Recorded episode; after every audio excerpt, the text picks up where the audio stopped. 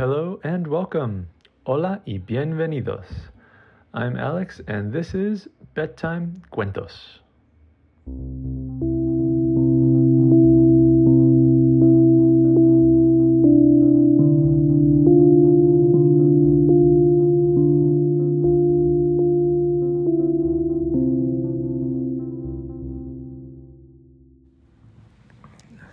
Once upon a time, Mateo was playing in the forest when all of a sudden he heard someone walking behind him. He turned around and he saw that it was Elmer Fudd. Mateo said, Elmer, what are you doing here? And Elmer said, Shh, I'm hunting rabbits. Hey. And Teo said, Oh, cool. Can I join you? ¿Puedo ir contigo? Elmer said, Sure. But you have to be very, very quiet. Hey. so they walked around the forest until they found some footprints. And Teo said, Are these rabbit footprints? And Elmer Fudd said, Let's see where they lead. Eh. so they got closer and closer until they saw that there was a little cave.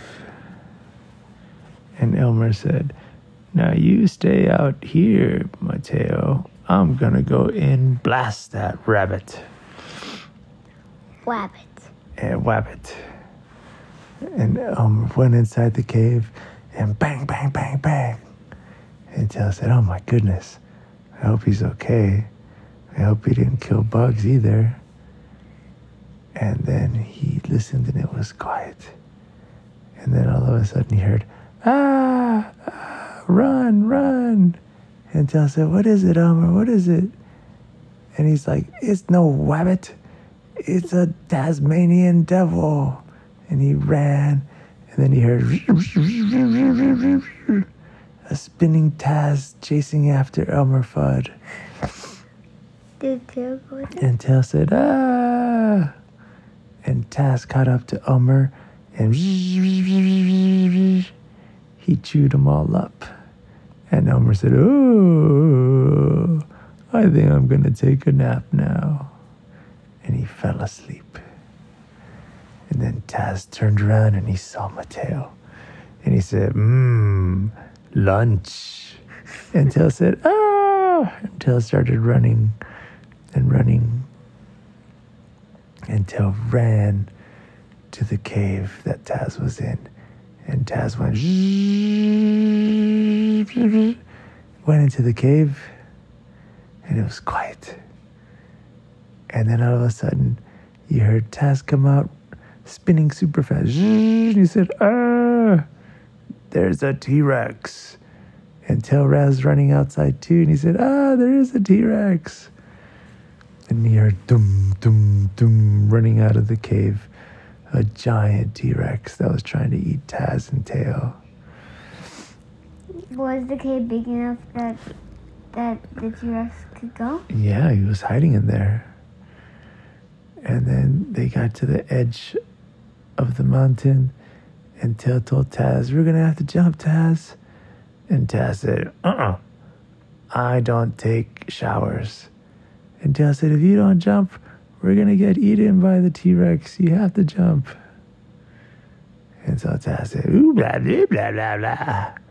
And he jumped into the waterfall. And Teo jumped down the waterfall. And right before the T Rex was about to eat them.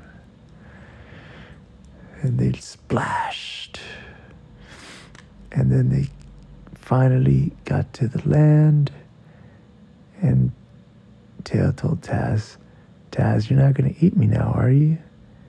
And Taz said, No way. You saved Taz. Taz is your friend.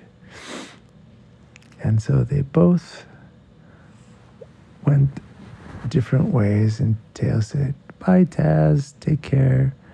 And Teo said, Bye, Teo. And Teo got home and he told his mama and papa about his great adventure. Dun, dun. Well, that's it. Thanks for listening to tonight's cuento. Sweet dreams and buenas noches.